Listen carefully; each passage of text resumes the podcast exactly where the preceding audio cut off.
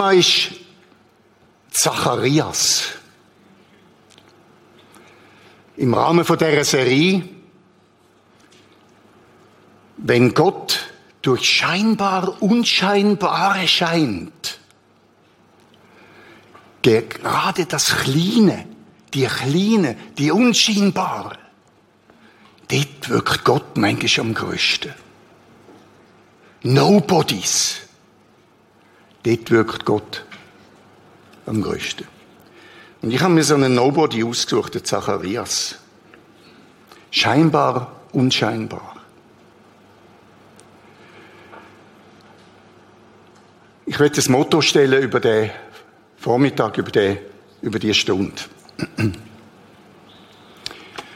Das ist einer von meinen Lieblingsvers aus einem von meinen 150 Lieblingspsalmen, nämlich aus dem Psalm 119. Ich freue mich über dein Wort wie einer, der große Beute macht. Ich werde heute Morgen mit euch Beute machen. Ausbüten ist ja nicht gerade das Wort, wo man äh, so gern hört, oder? Unsere Welt wird ausbütet. Aber Gott hat gesagt, das da ist zum Ausbüten. Da drin forschen, graben, das sind die Nuggets, die Goldminen, das sind die wunderbaren Sachen. Das Schönste, was ihr könnt finden, findet ihr da drin. Und ich werde mit euch heute Morgen auf Beutezug gehen auf mehrere Beutezug und wir werden sehen, wie das scheinbar Unscheinbare, der Zacharias, uns aufs Mal Welten öffnet. Das ist unglaublich. Und ich habe lang an dem Thema geschafft. Ich habe es ja seit Monaten gewusst, dass ich da heute muss da vorne stehen und habe manche schlaflose Nacht gehabt mit dem Zacharias und mit Gott und dem Heiligen Geist und sagt, erzähl mir mal, was ist eigentlich da dran? Das ist eine so eine skurrile, merkwürdige, wunderliche, seltsame Geschichte. Und ich werde euch mitnehmen auf Beutezeug. Also die Geschichte von Zacharias Kurzfassung. Zacharias, Priester, Tempel, Jerusalem. Er ist an der Reihe zum Brandopfer bringen. Es geht ja so im Kreis um bei den Priestern. Er geht in den Tempel, draussen wartet das Volk, tut beten. Der Priester geht alleine. Wunderbar angelegt. Er ist ja schließlich jemand. Dort drinnen. Feuer, Räucherwerk, Gebet steigen auf zu Gott. Er schaut auf und sieht plötzlich jemand. Es gehört da niemand in das Heiligtum im Moment als der Priester. Und der jemand ist ein Engel. Und der Engel sagt ihm, Zacharias, deine Gebete sind erhört worden. Das ist das eine, was er sagt. Deine Gebete sind erhört worden. Du wirst einen Sohn bekommen und der sollst Johannes nennen. Die zweite Aussage, wo der Engel macht, ist, und der Johannes, der wird von Geburt an auf die Seite gesetzt sein. Für mich. Erfüllt vom Heiligen Geist. Der wird Herzen von meinem, von den Vätern von meinem Volk zu seinen Söhnen bekehren. Er wird das Volk zu mir führen. Und er wird ihm vorausgehen. Reaktion vom Zacharias. Moment. Wie kann das sein? Es geht doch gar nicht. Ich bin alt. Meine Frau hat kein Kind können bekommen. Wir haben 50, 60, 70 Jahre lang bettet für ein Kind. Und jetzt sind wir alt. Der Ofen ist aus. Und jetzt sagst du, ich komme ein Kind über. Es geht doch nicht.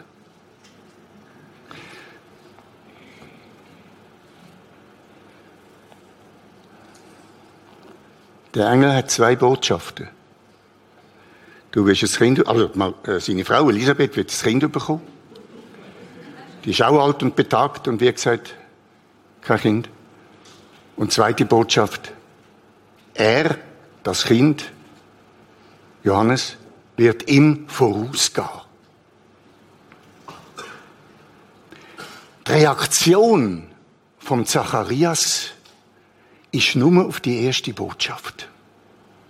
Du wirst ein Kind bekommen. Biologisch rein unmöglich. Und jetzt sagt der Engel, Der Engel antwortete und sprach zu ihm, ich bin Gabriel, der vor Gott steht und bin gesandt, mit dir zu reden und dir dies zu verkündigen. Und siehe, du wirst stumm werden und nicht reden können bis zu dem Tag, an dem dies geschehen wird, weil du meinen Worten nicht geglaubt hast, die erfüllt werden sollen zu seiner Zeit. Zacharias wird mit einem Redeverbot beleidigt.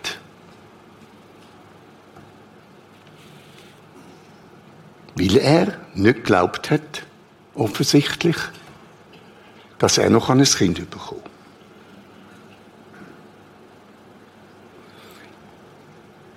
Was mich lang beschäftigt hat, ist die Frage, also warum ist da beantwortet? Warum wird der Zacharias stumm? Das sagt ihm der Gabriel. Immerhin der Gabriel. Das ist nicht Nobody. Das ist der erste von den Engeln, der, der direkt vor dem Thron steht. Und wenn Gott etwas zu sagen hat, ganz besonders in der Kirche, in der ganzen Geschichte vom, von der Bibel, kommt der Gabriel dreimal vor. Dreimal nur. Und da ist das zweite Mal, dass der Gabriel überhaupt auftaucht. Du wirst stumm werden. Der Grund ist relativ klar. Aber wozu, ist die interessante Frage. Was ist das Motiv von Gott? Wieso denn muss der jetzt schweigen? Was ist denn das Motiv von Gott? Was ist denn das Ziel? Was ist denn seine Absicht? Warum muss der Zacharias schweigen? Und zwar lang. Neun Monate und acht Tage stumm. Es gibt Theologen, die sagen, er sei sogar taubstumm gewesen. Das ist die Frage nach dem Motiv. Was meinet ihr? Ist das Motiv? Und das ist die Frage, wo mich beschäftigt. Ja, wieso denn? Weil die Bibel und der Text erklärt nur, warum, aber nicht wozu. Verstehen Sie? Und die Frage, wozu, ist häufig in der Bibel und in der Auseinandersetzung mit der Schrift viel wichtiger als die Frage, Warum? Wozu? Was ist die Absicht von Gott? Wieso interveniert Gott auf die drastische Art und Weise da beim Zacharias? Ich habe dazu eine Reihe von Leuten interviewt. Und haben sie so ein bisschen Meinungen gesammelt. Was habt ihr für ein Gefühlsexmotiv? Eine Enkelin von mir, eine Kleine, sagt, und ich sie gefragt habe, was meinst du, warum? Die hat reagiert und hat gesagt, ich find's gemein, dass Gott dem Mann dort dem ein, ein Schloss vor das Maul gehängt hat. Ich find's gemein. Ich muss sagen, ich habe auch so ein bisschen reagiert im ersten Moment. Wieso eigentlich? Ich meine, wieso denn? Hat eigentlich der Zacharias so völlig Unrecht, wenn er zweifelt.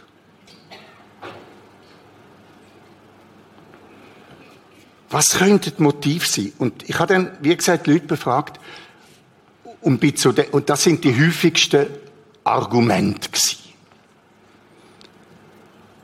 Mögliche Motiv. Das häufigste Motiv, das ist genannt wurde, ist das Motiv Strafe. Gott bestrafte Zacharias, weil er zweifelt hat. Zucht, er tut ihn züchtigen. Neun Monate lang, geißeln, erziehen. Dann ist Schutzmotiv gekommen. Schutzmotiv, wo ja sehr häufiges Motiv ist von der Intervention von Gott in unserem Leben, wo uns schützen. Wie Adam und Eva nicht bestraft worden sind bei der Ausweisung aus dem Paradies, sondern Gott hat sie schützen, dass sie auch noch vom Baum vom Leben nehmen. Ein Schutzmotiv. Und das ist nicht ein Strafmotiv, wie wir immer sagen. Wir sind so in dieser Strafe verhaftet. Wo mein Vater gestorben ist mit elf Jahren, hat meine Mutter gesagt, dort oben die zwei Sterne, das sind die Augen von dem Vater und der wird permanent auf dich schauen und wenn du irgendetwas falsch machst, baff, kommst du eins auf die Finger rüber. Aber Gott hat wirklich anders zu tun, als permanent zu schauen, machen wir etwas falsch und haut uns eins auf die Finger. Die Strafe ist sündenimmanent. Im Moment, wo wir die Sünde begehen, haben wir bereits Strafe uns eingehandelt. Nein, das ist nicht Strafe im Zacharias. Aber was ist es denn? Was ist denn das Motiv? Es ist sehr interessant. Die Bibel gibt keine Antwort auf die Frage, die ich vorhin gestellt habe. Und die Bibel gibt uns häufig keine Antwort auf die Fragen, die uns auftauchen, wenn wir lesen. Zum Teil gibt es stark äh, klare Antworten. Das ist ja so. Und dort folgen wir dem, was die Bibel sagt. Und das ist die Wahrheit. Und da wird auch nicht verändert. Aber die Bibel gibt uns auch Spielraum für die persönlichen Interpretation. Und das ist ganz wichtig. Dass mir das Text gibt, wo wir aufgefordert sind, vom Heiligen Geist, so jetzt denk selber mal drüber nach, für was habe ich dir ein Hirn gegeben? Und ein Herz. Denk mal drüber nach, was denkst du? Und das sollen wir ja und dürfen wir ja. Das wird nicht wegen dem zu einer zu einer Theologie. Nein, das ist mir, unsere persönliche Beziehung zu der Schrift. Das sind die Beutezüge. Und was ich euch heute erzähle, das ist meine persönliche Erfahrung. Mit dem Text. Okay? Das ist nicht, ich bin ja nicht Theolog da oben, wo irgendein Credo verbreitet. Nein, meine persönliche Erfahrung. Persönliche Interpretation. Und ich habe mich gefragt, was ist eigentlich das Motiv? Das Motiv erklärt sich nicht aus dieser Bibelstelle, sondern das Motiv erklärt sich aus einem grossen Zusammenhang in der Bibel. Erst dann kommen wir dem Motiv näher. Und ich muss jetzt einen kleinen Bogen machen. Aber es ist sehr wichtig zum Verständnis von Zacharias. Und von dem, was nachher kommt. Sehr wichtig für den ersten Beutezug. Tausend Jahre vor Christus. Blütezeit Israel. Königtum Saul, David, Salomon. Eine weltliche Macht. Die Größe von Israel, das geeinte Reich.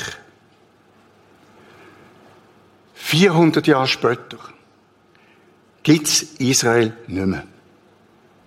Ist untergegangen, das Reich Israel ist verschwunden. Ums Jahr 600 um, Exil, Babylon, Israel, die Juden werden entführt nach Babylon. Und dort besinnt man sich jetzt wiederum auf die Beziehung zu Gott, ab Babylon. Das ist jetzt 600 Jahre vor Christus, das Exil. In dieser ganzen Zeit geht's vom Königtum um 1000 Salomo, David, bergab, bergab, bergab mit Israel. Fremdherrschaften, es kommen Assyrer, Babylonier, Mazedonier, Griechen, Meder, Perser und zuletzt noch die Römer, kommen über das Land, tun es besitzen, tun es ausbieten. Das Volk verarmt, sie werden verschleppt. Die Juden gehen in die ganze damalige Welt, tun Diaspora-Gemeinden gründen im Mittelmeerraum. Die ganze Verheißung, die es gibt in Israel. Es wird wieder ein Königtum werden. Es wird ein neuer König erscheinen auf dem Thron von David. 600 Jahre lang wird die Verheißung aufrechterhalten von den Propheten. Man muss sich das einmal vorstellen. Erniedrigt, verarmt, versklavt das Volk Israel und immer die Propheten. Es wird ein König kommen. Es wird das Volk, das im Finstern wandelt, wird ein großes Licht sehen. Über denen, die da wohnen im finstern Land, scheint es hell. Hinweis auf den Messias. Auf dass seine Herrschaft groß werde und des Friedens kein Ende auf dem Thron Davids in seinem Königreich. Die Hoffnung vor Israel. Wir werden wieder jemand werden als Macht, als politische Macht. So geht das bis etwa 300 vor Christus. Und dann kommen in der Bibel, das ist alles Altes Testament, und dann kommen in der Bibel nach dem letzten Prophet, nach dem letzten Prophet, leere Seite. 300 Jahre leere Seite. Kein Prophet, keine neue Stimme. Es endet dort und, und Israel fällt in eine Finsternis. Kann man das verstehen, wenn Jesus kommt und trifft auf Widerstand von den Leuten, wenn die einfach nicht mehr an ihn glauben? Nach 600 Jahren Prophetie, wo sich nie erfüllt und wo es immer schlechter wird und die Leute sagen. Und dann kommt noch der in den Sandalen von einem Ort, wie heißt das äh, dort? Nazareth, von dem kommt ja nichts Gutes, heißt es in der Bibel. Und dann hat er so ein paar aufgelesene Fischer und andere Leute noch in seinem Gefolge, anstatt auf dem Ross und bekleidet und als König auf dem Thron von David. Die Enttäuschung. So. Und jetzt kommt der letzte Prophet im Alten Testament. Der letzte Mann im Alten Testament. Und das ist der Zacharias ist die letzte Figur im Alten Testament. Zacharias spiegelt auf eine Art in seiner Geschichte das, was vorher gelaufen ist über die tausend Jahre. Zacharias, kein Kind, alt wurde, 60, 70, 80 Jahre lang bettet, bettet, bettet, bettet, bettet, bettet, bettet für ein Kind. Passiert nichts. Wie vorher das Volk Israel. Und jetzt kommt da so ein aufblustert Engel und sagt, du willst ein Kind bekommen. Äh, unmöglich. Das ist doch, ich verstehe den, ich verstehe den, wenn der zweifelt. Also ich finde es absolut plausibel. Ich glaube, ich hätte das, wenn ich nicht, äh, nicht der ist ja noch nicht Christ gewesen und ich bin Christ, oder? Sogar ich als Christ hätte wahrscheinlich gewisse Zweifel angemeldet.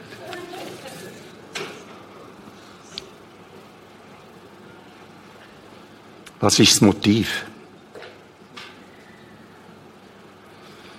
Was ist das Motiv? Das Motiv ist verborgen im letzten Punkt Besinnung.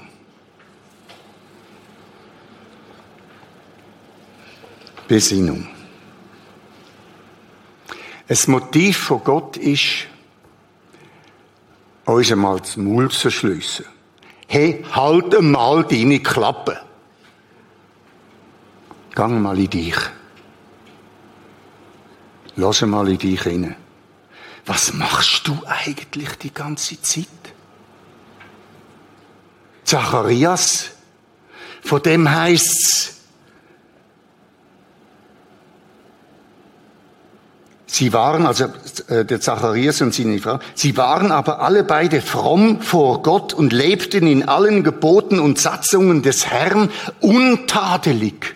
Der ist untadelig gewesen. Da gibt's gar nicht aussetzen an dem. Da gibt's gar nichts strafen. Aber wieso muss der Zacharias schweigen?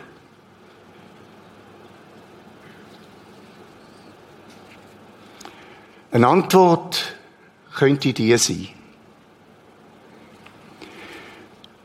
Der Herr sprach, weil dies Volk, dieser Zacharias, mir naht mit seinem Munde, und mit seinen Lippen, Lippenbekenntnis mich ehrt, aber ihr Herz fern von mir ist.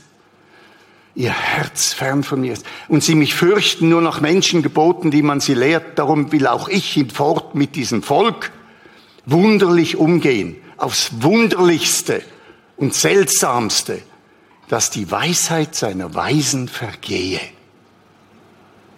Da ist die Antwort für mich drin. Auf die Frage, Motiv, dass die Weisheit der Weisen vergehe. Wenn ich euch werde fragen, welcher von euch würde spontan sagen, ich bin jemand? Einmal Hand auf. Eins, zwei, ja, ja, drei, viereinhalb. Der Zacharias ist jemand. Aber er ist jemand mit dem Hirn und etwas nach dem Gesetz. Gerechtigkeit aus dem Gesetz. Aber es mangelt ihn an dem Herz. Und jetzt kommt das Schweigegebot. Zacharias, gang mal in dich. Der Zacharias hat ja nur reagiert auf die erste Information vom Gabriel. Du wirst ein Kind bekommen, der soll Johannes heißen. Aber auf die zweite Reaktion, und der geht mir im Volk voraus. Und der wird ein Verkünder sein in der Wüste, wie es auch heißt, ein Künder in der Wüste. Und wird ihm vorausgehen. Auf das reagiert er überhaupt nicht, weil er so fokussiert ist da auf seine, Hirnbindungen. Und jetzt kommt das, jetzt machen wir dich einmal klein. Du große Zacharias, jetzt machen wir dich ein klein. Heute würden wir so etwas, was Zacharias passiert ist, eine Krise nennen. Das nennen wir heute Krise. Oder er hat eine Glaubenskrise. Und er hat eine Sinnkrise. Und Gott interveniert, dass er zu Besinnung kommt und gibt ihm einen Denkzettel. Und Gott will, dass er erneuert wird. Zweiter Teil der Geschichte von Zacharias. Wir haben noch zwölf Minuten. Haltet noch durch, es wird noch spannend. Zweiter Teil Zacharias. Zacharias verstummt, geht heim, taucht nicht mehr auf. Seine Frau schwanger, zieht sich zurück. Nach neun Monaten kommt das Kind auf die Welt, der Johannes. Und nach der Zeit, nach neun Monaten und acht Tagen, soll er dann seinen Namen bekommen, wird er gefragt, der Zacharias, wie soll der heißen? Eigentlich hätte, hätte sollen sagen, ja, der heißt Zacharias, wie sein Vater, so der Tradition entsprechend im Judentum, oder? Nehmen von der, von der Vorfahren, nein, ein neuer Name kommt der. Ha? Er kommt einen neuen Namen über. Wir kommen neue Namen über im Moment von unserer Bekehrung, wenn wir unser Herz Gott geben gibt es einen neuen Namen. Und aufs Mal fängt dem Nachtwächter, Zacharias ist ein Nachtwächter, Israel in Finsternis, nur noch im Tempel wird der Glauben aufrechterhalten von denen, aber das sind Nachtwächter, das ganze Volk ist verstreut, versklavt und so weiter, fern von Gott. Und aufs Mal verändert sich der Zacharias? Hat eine Erkenntnis? Und wo da sein Bub auf die Welt kommt, ist wie wenn ein neuer Zacharias auf mal auf die Welt kommt. Und er spürt, da ist etwas Gewaltiges im Gang. Und jetzt schaut er nicht mehr auf das Kind, jetzt schaut er auf die zweite Message vom Gabriel. Er wird ihm vorausgehen. Er, der Johannes, wer ist denn ihm? Die einen sagen dem Volk, man kann es nicht ganz genau herauslesen aus der Textstelle. Andere sagen Christus. Ich denke Christus. Johannes geht Christus voraus. Jetzt dämmert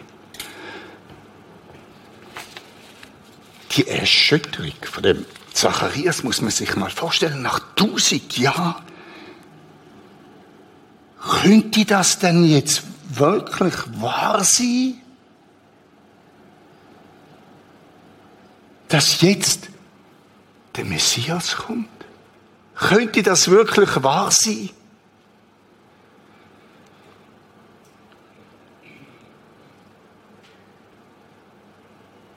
Das haben wir vorhin gesungen. Gib mir ein neues, ungeteiltes Herz. Lege ein neues Lied in meinen Mund. Fülle mich neu mit deinem Geist, denn du bewirkst dein Lob in mir. Das passiert jetzt mit dem Zacharias. Neues, endlich kommt das Herz raus. Endlich das vorher geteilte Herz. Zweifel, Glaube. Zweifel, Glaube. Jetzt eins. Und der Zacharias bricht, es bricht aus dem raus. Und sprengt sein Schloss vor dem Maul. Und er tut die, das berühmte Gebet, eines von der größten Gebet in der Bibel beten. Gelobt sei der Herr, der Gott Israels, denn er hat erlöst und besucht sein Volk und so weiter. Benedictus Dominus Deus Israel. Das berühmte Benedictus. Jetzt bricht es aus dem raus. Was hat der Zacharias erfasst?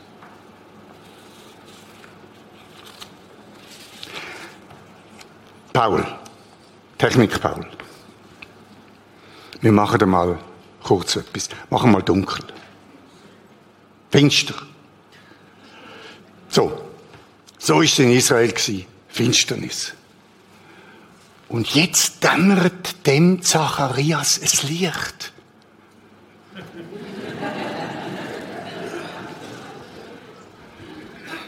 Jetzt dämmert ein Morgenröte.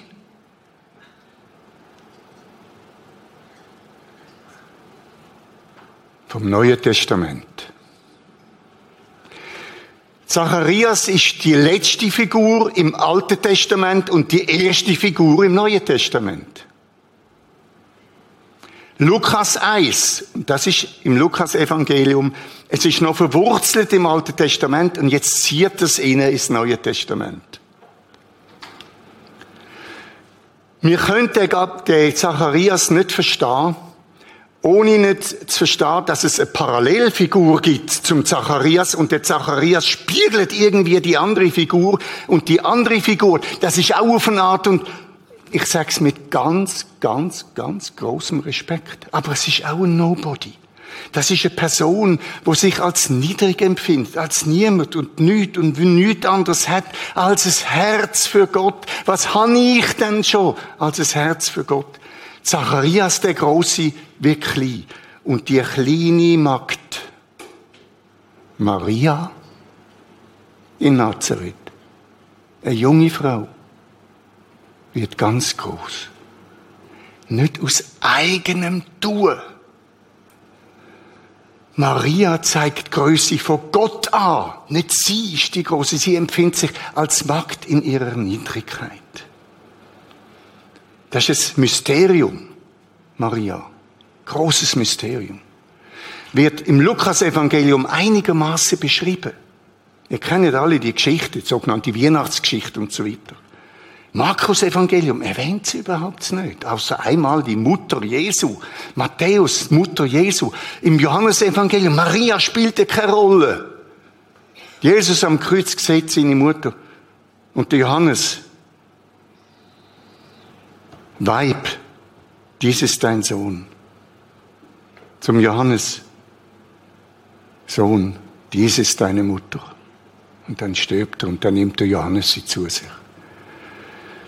Maria wird so wenig beschrieben. Ich glaube, das ist Ehrfurcht.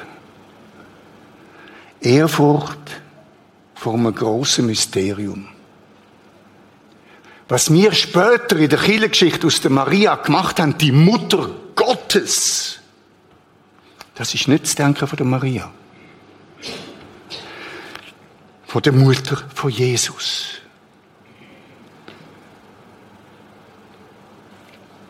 Halt, bin der Letzte. Was, was verkehrt hat gegeben. Das ist Maria. Das ist alles, was sie hat. Du sollst den Herrn, deinen Gott, lieben, von ganzem Herzen. Von ganzem Herzen, sonst nicht anders. Ganzer Seele, von allen Kräften und ganzem Gemüt und deinen Nächsten wie dich selbst. Jetzt kommt der Gabriel zum dritten Mal in der Bibel zu der Maria. Maria, du bist begnadet. Du wirst ein Kind bekommen. Sollst ihn Jesus nennen. Und die Reaktion von der Maria ist, wenn man sie so liest, genau gleich wie die vom Zacharias. Ich, erstens bin ich doch niemand. wer bin ich denn? Das alles, was ich kann, ist mein Glaube. Ich kann doch nicht mehr. Ich. Und außerdem, ich bin noch nie mit einem Mann zusammen gewesen. Wie soll denn das funktionieren? Der Engel sagt, der Heilige Geist wird über dich kommen. Das, was du willst überkommen, das Kind ist vom Heiligen Geist. Und Maria sprach, siehe, ich bin des Herrn Magd. Mir geschehe, wie du gesagt hast. Und der Engel schied von ihr. Weil du geglaubt hast. Zacharias, weil du nicht geglaubt hast. Weil du geglaubt hast. So wies der Zacharias fast das Gegenbild hier auf die Maria. Zacharias als Priester, der Tolle, er ist jemand, wird erniedrigt zum Niemand. Maria wird erhoben über alle Frauen zu der Mutter von Jesus. Ein Mysterium.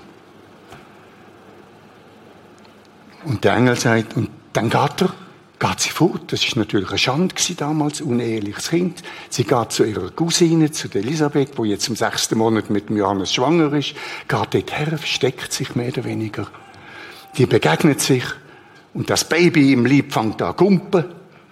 Der Johannes gespürt, erfüllt vom Heiligen Geist oder Maria. Und Elisabeth sagt, selig bist du, die du geglaubt hast denn es wird vollendet werden, was dir der Herr gesagt hat. Zacharias spiegelt die Maria.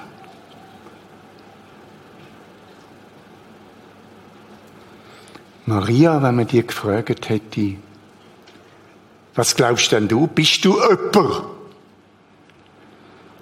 Sie hätte gesagt, nein. Wie mir vorig, oder die meisten. Aber die Maria wiest weiter. Und das ist ja so gut formuliert im Epheserbrief. Jesus kommt. Er tut uns erlösen. In ihm sind wir neu. In ihm sind wir jetzt öpper. In ihm sind auch wir zu Erben eingesetzt worden. Stellt euch das einmal vor. Damit wir etwas seien. Zum Lob seiner Herrlichkeit. Das ist der Sinn vom Leben. Dass wir etwas seien. Dass wir öpper sind zum Lob von Gott. Ich werde euch nochmal fragen. Wer von euch glaubt, dass er jemand ist? Ja, genau. Wir sind jemand zum Lob von Gott. Das ist ein zweiter Beutezug. Ich komme zum Schluss. Noch ein dritter Beutezug, ganz ein interessanter. Jesus wird dann geboren. Am achten Tag bringen sie ihn in den Tempel und er soll im Tempel dann seinen Namen bekommen. Und dort ist der Simeon. Ein Mann, der hat eine Vision gehabt.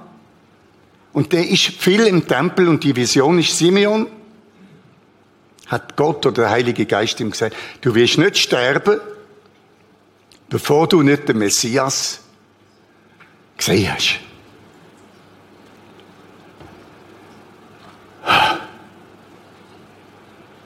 Und er ist im Tempel und wartet und wartet und wartet.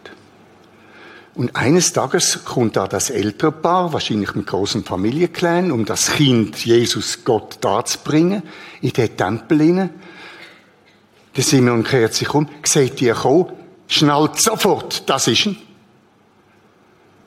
Geht dorthin, nimmt das Baby.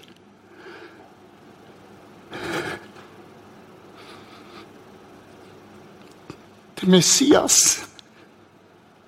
Der Messias. Und es bricht aus dem Mose. Nunc dimittis servum tuum. Jetzt entlässt du deinen Knecht in Frieden wie es vorher ausgebrochen ist aus der Maria. Meine Seele erhebt den Herrn und mein Geist erfreut sich Gottes meines Heilands. Das berühmte Magnificat von der Maria. Es ist unglaublich, in dem ersten Kapitel vom Lukas-Evangelium, was da zusammenkommt. Die Fülle. Leset das, gönnt hey, tönt das lesen, gönnt schwanger mit dem Text, nur mit dem ersten Kapitel vom Lukas-Evangelium. Gönnt mit dem schwanger neun Monate. Ja, und ihr werdet verändert sein. Ihr werdet völlig verändert werden durch das Ding. Und das ist die Beute vom, vom dritten Beutezug, den ich angedeutet habe. Die drei große Gebete vom Zacharias, wo wir vorhin gehört haben. Das Gebet vom Zacharias, wo anfängt, Gelobt sei der Herr, der Gott Israels, Benedictus Dominus Deus Israel. Das zweite Gebet von der, von der Maria, Herr nun lässt, äh, von der Maria. Meine Seele erhebt den Herrn. Meine Seele erhebt den Herrn, ihr, ihre Seele, und mein Geist freut sich Gottes. Magnificat anima mea deum. Und das dritte große Lied, das vom Simeon. Nunc dimittis servum tuum. Das, was so schön ist am Abend, beim Einschlafen, dass man das nochmal beten kann. Jetzt entlässt du deinen Knecht in Frieden.